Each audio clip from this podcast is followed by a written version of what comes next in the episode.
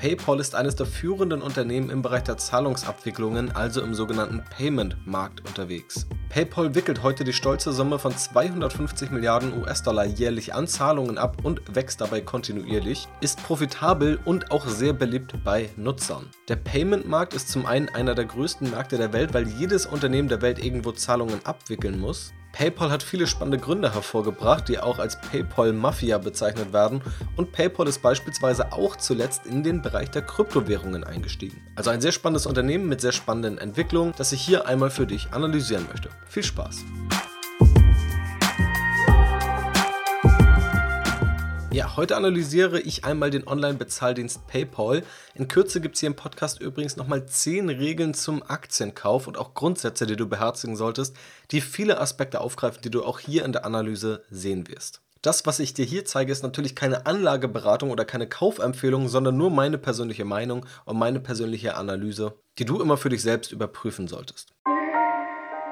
Und wenn du am Ende dieser Analyse zu dem Entschluss kommst, dass die PayPal-Aktie für dich spannend ist, dann hast du nicht nur den klassischen Weg, wie du diese Aktie kaufen kannst, sondern mittlerweile auch einen weiteren Weg. Und zwar den Weg, diese PayPal-Aktie über einen Sparplan zu besparen, also über einen automatisch beispielsweise monatlich investierten Betrag, der auch vom Aktienkurs abweichen kann. Du kannst also auch Bruchstücke dieser Aktie kaufen und das ermöglicht Scalable Capital seit neuestem im Broker. Ganz konkret werden da ab Februar die ersten Aktiensparpläne ausgeführt werden. Wenn du einen langfristigen Anlagehorizont hast und gleichzeitig Unternehmen hast, von denen du auch langfristig überzeugt bist und an denen du auch langfristig beteiligt sein möchtest. Dann kannst du über so einen Sparplan automatisiert, also ziemlich entspannt und auch schon mit kleineren Beträgen problemlos in eine solche Aktie investieren und natürlich auch direkt einen Sparplan mit mehreren unterschiedlichen Aktien aufsetzen. In meinen Augen eine sehr sinnvolle Erweiterung mit einer großen Auswahl an Aktien bei dem Partner dieses Podcasts Scalable Capital und auch abseits dessen im Broker gute Neuerungen, wie beispielsweise als erster Neo-Broker Xetra als Handelsplatz anzubieten. Also, wenn Aktiensparpläne für dich interessant sind, schau gerne bei Scalable Capital vorbei. Den Link dazu findest du in der Podcast-Beschreibung. Und wir starten jetzt mit der PayPal-Aktienanalyse. Ja, es gibt einen Mythos um die sogenannte PayPal-Mafia. Und die PayPal-Mafia ist eine Gruppe von ehemaligen PayPal-Gründern und Angestellten, die danach ziemlich erfolgreich weitere Unternehmen gegründet oder zentral mit aufgebaut haben. Dazu gehören beispielsweise Tesla, gegründet von Elon Musk, der eben auch zu den Gründern von PayPal gehörte, oder auch die Unternehmen LinkedIn oder Palantir, das unter anderem dann von Peter Thiel gegründet wurde, der auch ein PayPal-Gründer war. YouTube, Reddit, Sequoia Capital, Yelp und viele weitere Unternehmen sind eben von Gründern oder Angestellten von PayPal dann initiiert oder weiterentwickelt worden. PayPal ist also nicht nur ein erfolgreiches Payment-Unternehmen, sondern auch, ja, man kann sagen, die Brutstätte vieler Menschen, die danach die gesamte Tech-Welt zentral geprägt haben. Schauen wir uns jetzt also einmal an, was eigentlich hinter PayPal heute steckt, wie PayPal dasteht, was so die wichtigen Faktoren sind für die Zukunft PayPals und natürlich auch, ob PayPal heute aus meiner Sicht eine attraktive Aktie ist oder eher nicht. PayPal wurde 1998 in den USA gegründet und 2002 wurde PayPal auch auf eBay zentral mit integriert und dann auch von eBay aufgekauft. Ja, PayPal hat da vor allem auch den Käuferschutz angeboten, was gerade auf eBay sehr wichtig war, da Vertrauen hergestellt werden konnte, da man sonst womöglich Geld überwiesen hat, aber dann keine Ware bekommen hat. PayPal wurde dazwischen geschaltet, hat den Käuferschutz angeboten und man konnte das Geld zurückbekommen, wenn keine Ware verschickt wurde. Und das war ein ziemlich wichtiger Wachstumshebel für PayPal. 2015 wurde PayPal dann von eBay eigenständig an die Börse gebracht und hat sich seitdem auch sehr, sehr stark entwickelt. Mittlerweile gehören auch noch weitere Marken und Apps zu PayPal, beispielsweise Venmo oder auch iZettle. Das schwedische Unternehmen wurde 2018 für gut 2 Milliarden US-Dollar aufgekauft. Und es gibt noch eine weitere, die größte Akquisition, zu der wir gleich nochmal kommen werden. Das Geschäftsmodell von PayPal kennst du höchstwahrscheinlich in den groben Zügen, denn PayPal wickelt erstmal Zahlungen ab. Sowohl C2C, also Customer to Customer, also zwischen Privatpersonen, wenn du also Freunden Geld schicken willst, aber auch B2C, also von Unternehmen zu dem Kunden und auch B2B, also zwischen Geschäftskunden. All diese Zahlungsströme wickelt PayPal mittlerweile ab. Als Faustformel kann man sagen, sobald Unternehmen involviert sind, zahlen diese eine anteilige Gebühr am Transaktionsvolumen. Das liegt heute im Durchschnitt bei 2%. Beispielsweise in Deutschland liegt die Gebühr für das Empfang von Geld für gewerbliche Konten bei 0,35 Euro, also 35 Cent, plus 2,49% vom Umsatz, wobei diese Kosten mit steigendem Volumen dann geringer werden. Darüber hinaus bietet PayPal auch kostenfreie Geldtransfers an. Und da gibt es auch einen ganz spannenden Grund, warum PayPal das macht. Und PayPal hat darüber hinaus auch noch Zusatzservices wie beispielsweise Minikredite für Unternehmen oder auch die Möglichkeit, Kryptowährungen zu kaufen und zu verwahren. Ein Thema, das ich ja vor kurzem hier im Podcast auch behandelt habe. Die Chance, wenn man jetzt auf dieses Investment schaut, ist vor allem, dass PayPal ein beliebtes Produkt ist, das viele auch selbst als Konsument kennen. Also da gibt es einen direkten Bezug, man versteht das Geschäftsmodell schnell und PayPal profitiert natürlich immer weiter vom Trend hin zum Online-Payment und ist damit auch enorm gut für die Zukunft aufgestellt. PayPal ist noch in einer Wachstumsphase, aber kommt langsam in ja, eine reife Phase, würde ich sagen. Also das Wachstum wird langsamer, der Gewinn stellt sich langsam auch auf einem höheren Margenniveau ein. Das heißt, PayPal, kann man sagen, ist jetzt aus der Wachstumsphase langsam raus oder wächst gerade aus der Wachstumsphase raus und ist gerade dabei, die Gewinne zu maximieren. Über die letzten Jahre ist der Umsatz ziemlich kontinuierlich gestiegen. Auch das abgewickelte Volumen von PayPal ist kontinuierlich gestiegen. Ich packe dir noch einen Link in die Podcast-Shownotes, da kannst du alle Grafiken auch zu PayPal nochmal nachlesen. Das Umsatzwachstum über die letzten Jahre betrug etwa 19, 20 Prozent in den letzten beiden Quartalen, also wo dann die Corona-Pandemie richtig eingesetzt hat, da haben wir sogar nochmal Wachstumsraten von 25 Prozent gesehen, dann jeweils im Vergleich zum Vorjahr.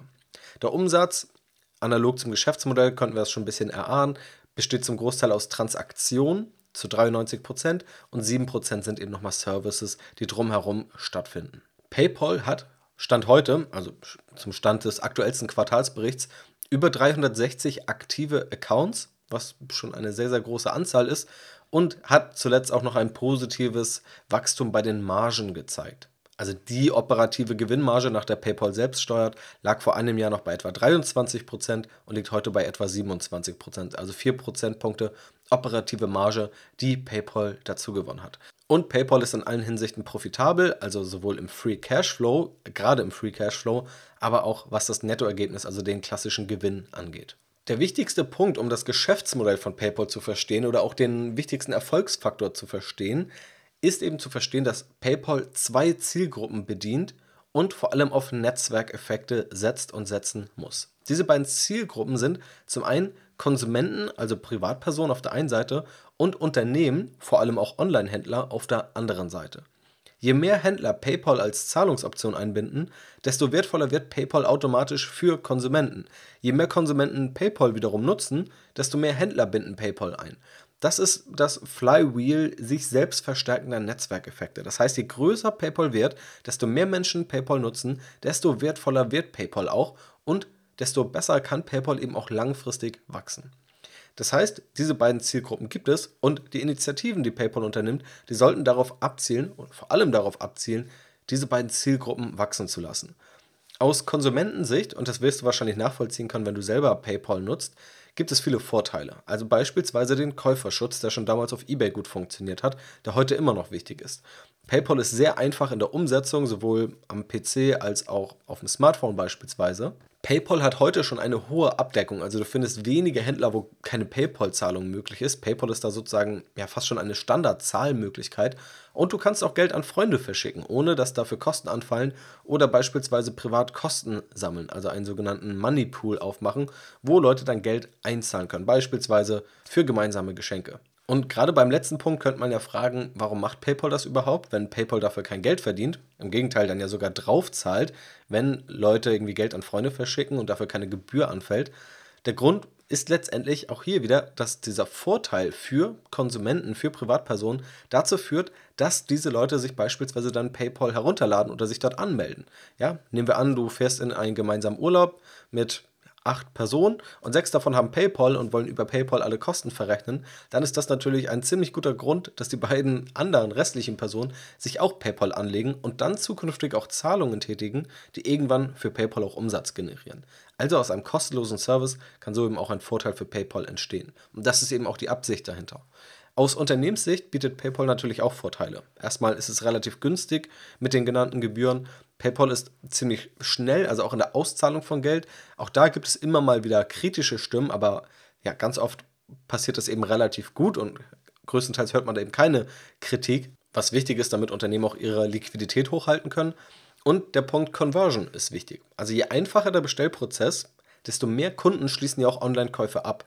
Und je mehr Vertrauen beispielsweise PayPal schafft, je einfacher der Bestellprozess durch PayPal wird, je flexibler auch die Zahlungsoptionen sind, die PayPal dann anbietet, desto besser ist das alles für den Online-Verkäufer. Also der Online-Verkäufer ist erstmal happy, wenn PayPal es schafft, das Vertrauen zu stärken, den Bestellprozess zu vereinfachen, sodass mehr Kunden dann auch tatsächlich kaufen.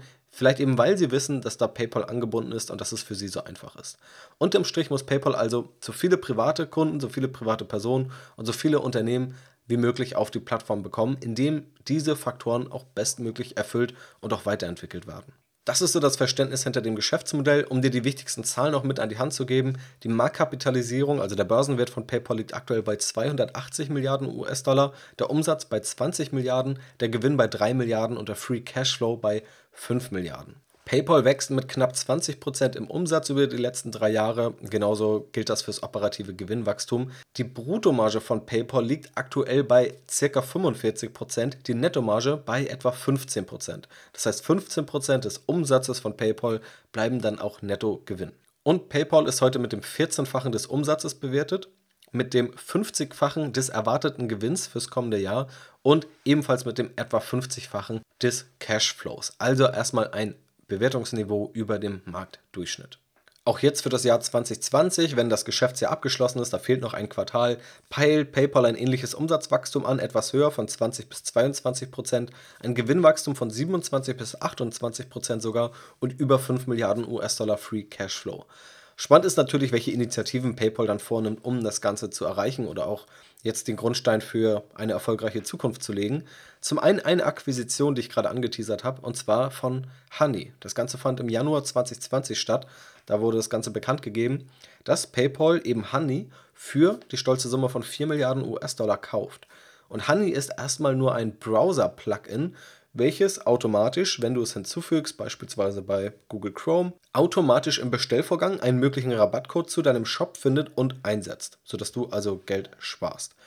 Dann gibt es noch eine weitere Initiative, die PayPal ebenfalls hervorhebt in den Präsentationen für Investoren, und zwar die Buy Now, Pay Later Option, also jetzt kaufen, später bezahlen. Das ist jetzt erstmal in den USA und Großbritannien gelauncht worden, aber Kunden können damit den Zeitpunkt vom Kauf vom Zeitpunkt der Bezahlung trennen. Also beispielsweise ganz klassisch in Form von Ratenzahlungen, die PayPal dann abwickelt. Also das Spannende ist, dass die Händler dann trotzdem die volle Summe von PayPal direkt bekommen, PayPal im Hintergrund aber eine Ratenzahlung ausführt. Ja, also jemand kauft Schuhe für 120 Euro, sagt, ich möchte das in drei Raten zahlen, dann bekommt der Online-Händler trotzdem direkt seine 120 Euro, abzüglich der PayPal-Gebühr und PayPal teilt das Ganze dann auf drei Raten auf, die PayPal dann sozusagen von dem Käufer bekommt. Und eine dritte spannende Entwicklung ist die Möglichkeit, Kryptowährungen über PayPal zu kaufen. Auch das hat PayPal jetzt angekündigt, dass du sie eben dort kaufen kannst und auch verwahren kannst. Das ist natürlich gerade deshalb spannend, weil auch der Bitcoin jetzt wieder eine starke Hochphase erlebt. PayPal hat das Ganze tatsächlich ein paar Monate vorher angekündigt. Aber natürlich trägt auch das dazu bei, dass der Bitcoin ein besseres Standing hat, wenn etablierte Unternehmen wie PayPal darauf aufspringen oder zumindest die Möglichkeit geben, auch Kryptowährungen zu kaufen, in einem für viele dann auch deutlich seriöseren Umfeld, als sie es jetzt vielleicht machen müssten, oder zumindest in einem gewohnteren Umfeld. Das ist für PayPal interessant, weil natürlich auch eine neue Zielgruppe dazu kommen könnte. Also es ist einfach ein Feature, wo PayPal neue Kunden bekommt oder neue Kunden an die App bindet und wo PayPal natürlich auch perspektivisch über die generierten Umsätze, über kleine Kaufgebühren etwas verdienen kann. Aber ich glaube, die größte Absicht hier ist, eine weitere Zielgruppe zu erschließen oder die bestehende Zielgruppe weiter an sich zu binden. Die Konkurrenz schläft natürlich auch nicht. Diesen gesamten Payment-Markt habe ich auch schon mal auf Strategy Invest analysiert. Da kannst du gerne mal vorbeischauen, wenn dich das interessiert. Und auch viele der Konkurrenten schon mal analysiert. Um dir einen Überblick zu geben, mit wem PayPal da eigentlich konkurriert. Und einige Unternehmen sind dabei, die man vielleicht nicht intuitiv in diesen Markt zählen würde. Also, wir haben natürlich erstmal Kreditkartenunternehmen dabei, wie Visa, Mastercard und American Express. Dann haben wir nochmal einen anderen Bereich, und zwar die Tech-Giganten und die Zahlungssysteme, beispielsweise Apple Pay und Google Pay. Was deren spezielle Stärke ist, da werde ich gleich nochmal in der Bewertung drauf zu sprechen kommen. Dann haben wir natürlich noch einen großen Wachstumsmarkt, und zwar den chinesischen Markt. Da haben wir zum einen Alibaba mit Alipay und auch Tencent mit WeChat. Gerade Alibaba hat jetzt vor kurzem an der Börse etwas ja, auf die Mütze bekommen, vor allem weil China da stärker regulieren möchte. Aber prinzipiell sind das die beiden Unternehmen, die den Payment-Markt dort kontrollieren. Dann haben wir auch noch Facebook und auch WhatsApp Pay. Gehört ja zu dem gleichen Unternehmen, also zu Facebook. Und da ist auch die Absicht, nach dem chinesischen Vorbild auch den bestehenden Kundenzugang zu nutzen und direkt Zahlungen in der App zu ermöglichen. Ob das klappt, ist natürlich die Frage. Wenn das klappt, wäre das ein enormer Werthebel für Facebook. Aber natürlich scheitert es hier, wenn es irgendwie scheitert, am ehesten am Vertrauen der Nutzer, weil Facebook da einiges an Vertrauen eingebüßt hat über die letzten Jahre. Aber dass Facebook diesen Weg gehen möchte, ist relativ klar. Auch beispielsweise in Brasilien wurde so etwas schon eingeführt. Und dann gibt es auch noch andere Zahlungsabwickler, wie beispielsweise Klarna aus Schweden, Adyen aus den Niederlanden oder auch Stripe und vor allem auch Square aus den USA. Gerade Square macht auch viel in diesem Bitcoin-Bereich, ist da auch gerade sehr interessant und konkurriert in einigen Bereichen auch mit PayPal. Also was wir bis hierhin schon sehen, PayPal hat enorm starke Zahlen, ein ziemlich attraktives Geschäftsmodell, auch gute Ideen in der Pipeline, die umgesetzt werden, die auch für die Zukunft spannend sein werden, aber auch das haben wir jetzt auch schon, glaube ich, feststellen können, ziemlich namhafte Konkurrenz. Gehen wir also mal so in die SWOT-Analyse, also Stärken, Schwächen, Chancen und Risiken, die ich vor allem bei PayPal sehe. Zum einen, PayPal hat starke Kennzahlen. Eine weitere Kennzahl, die ebenfalls stark aussieht, ist die sogenannte Rule of 40. Die stammt eigentlich so aus dem Venture Capital Bereich, also aus dem Bereich der Risikokapitalfinanzierung, wird in der Regel dann für junge Wachstumsunternehmen genutzt. In meinen Augen kann man sie aber auch gerade noch so bei PayPal heranziehen. Und die Rule of 40 wird berechnet aus der Summe von Umsatzwachstum und der Free Cashflow Marge. Also wie viel freier Cashflow entsteht anteilig am Umsatz. Das ist also eine Kennzahl für die Kapitaleffizient. Denn wachsen kann erstmal jedes Unternehmen, aber wenn das Wachstum teuer erkauft wird, wenn dafür also viel Cashflow aus dem Unternehmen rausfließt, ist das eben schlechter und das soll diese Kennzahl abbilden. Und als Faustformel kann man da sagen, wenn diese Zahl 40 oder höher beträgt, dann ist das ein sehr guter Wert. PayPal liegt hier bei 43. Ja, das Umsatzwachstum liegt etwa bei 20%, die Free Cashflow Marge liegt nochmal darüber. Das heißt, bei 43 landen wir hier, was dafür spricht, dass PayPal kapitaleffizient wächst, auch jetzt noch. Dann ist PayPal eine App oder ein Produkt mit einer hohen Kundenzufriedenheit. Also man kann da unterschiedlichste Indikatoren heranziehen, natürlich auch die persönliche Meinung, das persönliche Umfeld, aber auch App-Bewertungen beispielsweise oder auch Reviews aus Händlersicht, wenn man sich anschaut, wo Händler eben Payment-Lösungen aus ihrer Sicht bewerten. Das ist also sehr positiv und ich glaube nicht umsonst haben so viele Online-Shops auch PayPal eingebunden. Mir selbst geht es auch so, wenn ich die Möglichkeit habe, über PayPal zu zahlen, nutze ich die Möglichkeit sehr oft. Und PayPal ist auch Innovationsführer in vielen Bereichen. Also der Käuferschutz 2002 ist bis heute ein ziemlich wichtiges und beliebtes Feature, die einfachen Möglichkeiten, Geld an Freunde zu verschicken. Jetzt auch der Einstieg in den Kauf von Kryptowährungen. Da muss man sagen, da war Square noch früher dran. Aber PayPal hat das als erstes richtig großes Unternehmen und auch sehr etabliertes Unternehmen gemacht. Also PayPal gestaltet hier auch den ganzen Markt aktiv mit. Ich habe mir auch Gedanken gemacht über die Schwächen Ehrlicherweise habe ich keine großen Schwächen gefunden. Ich sehe schon einige Risiken und Bedrohungen, aber keine wirklichen Schwächen aktuell in den Zahlen, nicht in der Bilanz, nicht in der GUV und nicht so, wie das Geschäftsmodell aktuell aufgestellt ist. Das sieht in meinen Augen alles ziemlich gut und ziemlich sauber aus. Chancen sehe ich natürlich auch.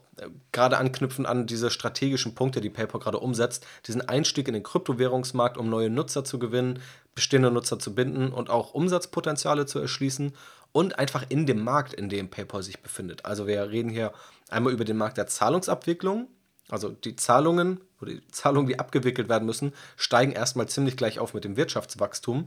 Aber der Markt für digitale und vor allem auch mobile Zahlungen, der wächst. Also auch nochmal stärker, weil sich eben Zahlungen von Offline, auch Bargeldzahlungen zu Online-Zahlungen verschieben. Gerade auch Zahlungen mit dem Smartphone, wo PayPal auch sehr stark ist.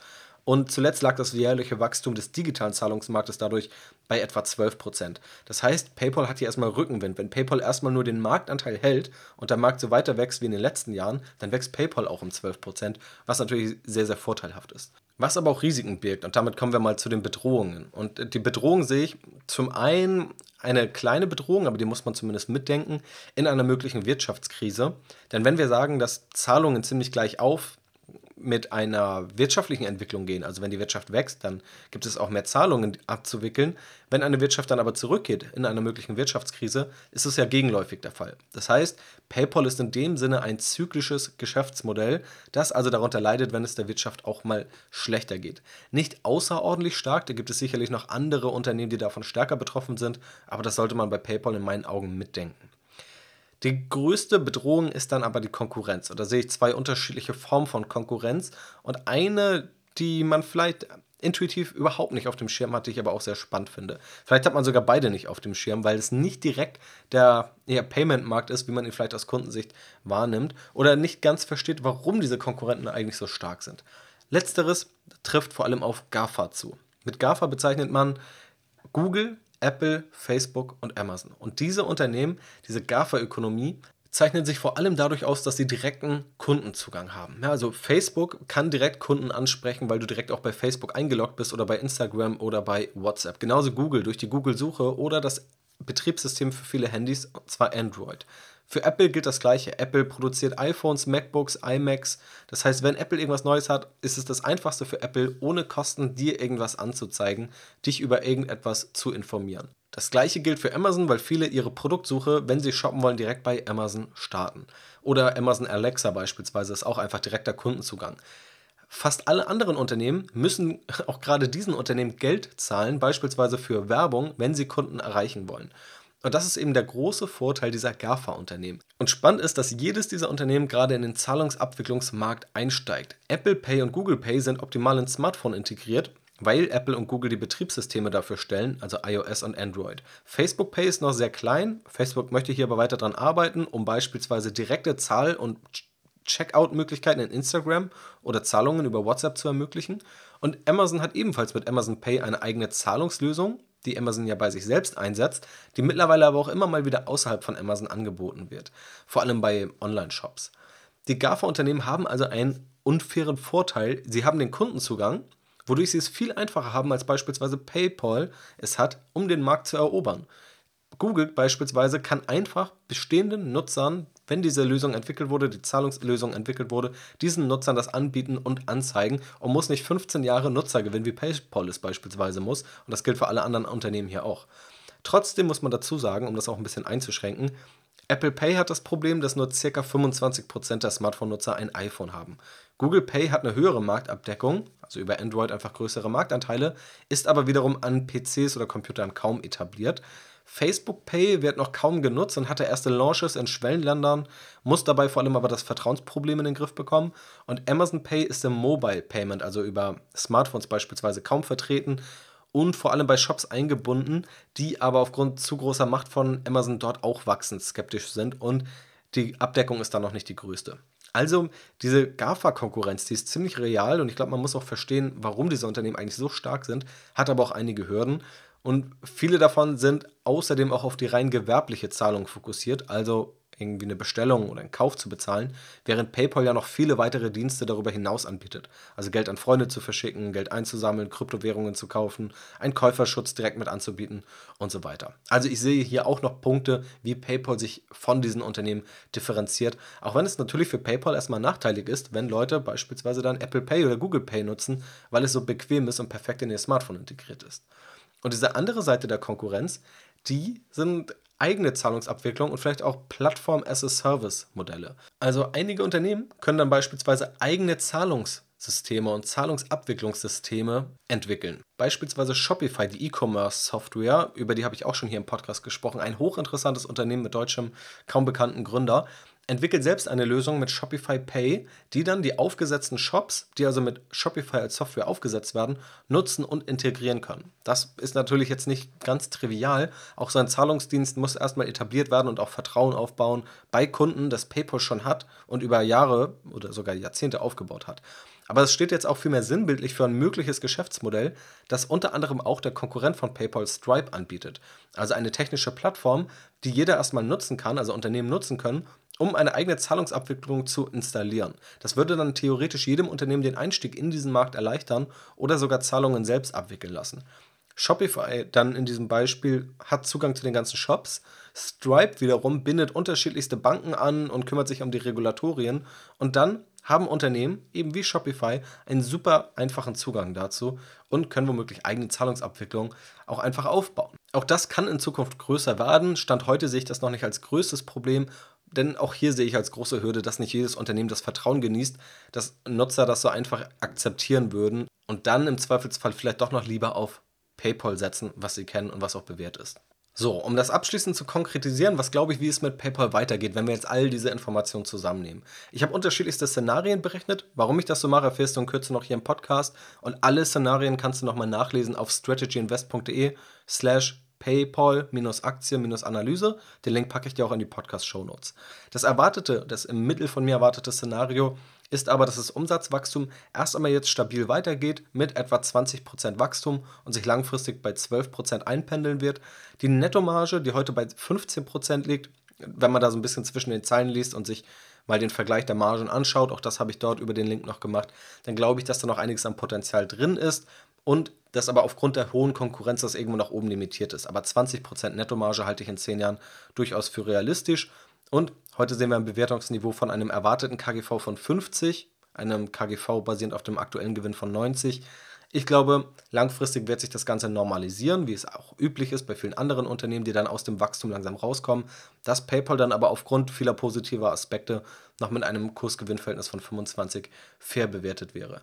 Wenn wir das so durchrechnen, ich habe das Ganze so durchkalkuliert, dann lande ich bei einer erwarteten jährlichen Rendite für PayPal von 5% pro Jahr. Das ist also erstmal gar nicht so viel. Ich finde die Annahmen, auch wenn ich das alles nochmal durchgehe, weitestgehend realistisch. Man könnte natürlich langfristig noch etwas optimistischer sein, dass man sagt, PayPal wächst vielleicht nicht 12%, sondern 14% langfristig. Und vielleicht ist auch noch mal ein bisschen mehr Luft nach oben in der Nettomarge. Dann kommt man hier auch noch in einen besseren Bereich, Richtung 10, 11 oder auch 13% Renditeerwartung pro Jahr. Wie gesagt, auch diese anderen Szenarien findest du da nochmal zum Nachlesen. Aber im Mittel würde ich eben diese Rendite erwarten. Ich habe das Ganze auch nochmal basierend auf dem Free Cashflow berechnet, also gesagt, okay, was passiert, wenn ich PayPal nicht nach dem Gewinn und der Gewinnentwicklung berechne oder bewerte, sondern wenn ich basierend auf dem Cashflow und auch dem Kurs-Cashflow-Verhältnis dann bewerte. Aber die Ergebnisse sind ziemlich ähnlich. Dort lande ich im Mittel bei einer Rendite von 6,2% pro Jahr. Außerdem hat PayPal in der Scorecard, die ich auf Strategy Invest berechne, 64 Punkte erreicht, was ein ziemlich guter Wert ist, muss man sagen. Also die Ertragskraft ist relativ hoch, das Geschäftsmodell ist stark und das Wachstum ist auch relativ hoch. Nicht überragend, aber relativ hoch. Es gibt kaum größere Risiken aktuell im Geschäftsmodell, die ich sehe. Der Knackpunkt ist das Bewertungsniveau. Also PayPal ist so hoch bewertet wie in den letzten Jahren noch nicht. Das ist also hier der größte Kritikpunkt. Ansonsten haben wir in jedem Fall aber ein hochqualitatives und ein sehr, sehr starkes Geschäftsmodell und auch Unternehmen, für das man aber heute tatsächlich eine ja, Premium-Bewertung zahlt in meinen Augen. Also abschließend spricht für ein Investment aus meiner Sicht die enorm hohe Qualität im Geschäftsmodell, dass PayPal als größter unabhängiger Zahlungsdienstleister auch Netzwerkeffekte als Burggraben nutzen kann und das auch weiter ausbauen kann, wenn PayPal eben weiter wächst. PayPal hat eine starke finanzielle Kraft, auch mit positivem Momentum und Rückenwind und ist in einem attraktiven und zukunftsträchtigen Markt unterwegs, um den wir uns in Zukunft wenig Sorgen machen müssen. Auf der Kontraseite steht dann eben, dass PayPal eine enorm starke Konkurrenz hat und dass die Bewertung auch aktuell auf einem historischen Hoch ist. Also ich halte PayPal damit immer noch für ein starkes Unternehmen mit ebenfalls starker Konkurrenz und mit einer, ja, in meinen Augen sehr teuren Bewertung, etwas zu teuren Bewertung, auch wenn man hier sagen muss, dass PayPal als Unternehmen erstmal relativ wenig Risiken hat aus meiner Sicht. Also ich sehe da keine großen Risikofaktoren, warum das Wachstum auf einmal wegbrechen sollte oder warum PayPal auf Sicht der nächsten fünf Jahre unprofitabel werden sollte. Also die Zahlen sehen wirklich sehr solide aus und damit einhergehend kann man womöglich auch verargumentieren oder verstehen, warum die Renditeerwartung etwas niedriger ist, da eben auch das Risiko etwas niedriger ist. Also ich würde es eher als noch sicherere Aktie einordnen mit dem größten Risiko der Konkurrenz und des Bewertungsniveaus, was auch immer mal natürlich zu Rückschlägen führen kann. Eine Alternative dazu ist Square, die werde ich in Kürze auch nochmal auf Strategy Invest analysieren. Da schaue ich dann mal, ob ich die hier auch mal im Podcast thematisiere oder eine andere Aktie. In jedem Fall kann man sagen, dass Square noch etwas wachstumsstärker ist, dafür aber auch noch etwas mehr Risiken im Geschäftsmodell hat. PayPal ist dann auch eher die ausgewogenere Lösung. Also, das ist die PayPal-Aktie. Vielleicht bist du ja eine andere Meinung als ich an irgendwelchen Punkten. Vielleicht siehst du einige Punkte pessimistischer, vielleicht auch andere optimistischer. Ist natürlich völlig legitim. Ich hoffe aber, dass du ein besseres Bild von diesem Unternehmen, auch von der Branche, diesem Payment-Markt hast und natürlich auch ein besseres Bild ganz konkret von dieser Aktie hast. In Kürze findest du hier auf dem Podcast nochmal ganz konkrete Tipps und Regeln für die Aktienbewertung und auch für den letztendlichen Aktienkauf und alle erwähnten Links sowohl zu Scalable Capital als auch zu den erwähnten Analysen auf Strategy Invest findest du natürlich wie immer in der Podcast-Beschreibung. Also ich hoffe, es hat dir gefallen. Vielen Dank fürs Zuhören. Wir hören uns beim nächsten Mal wieder. Mach's gut und bis dann.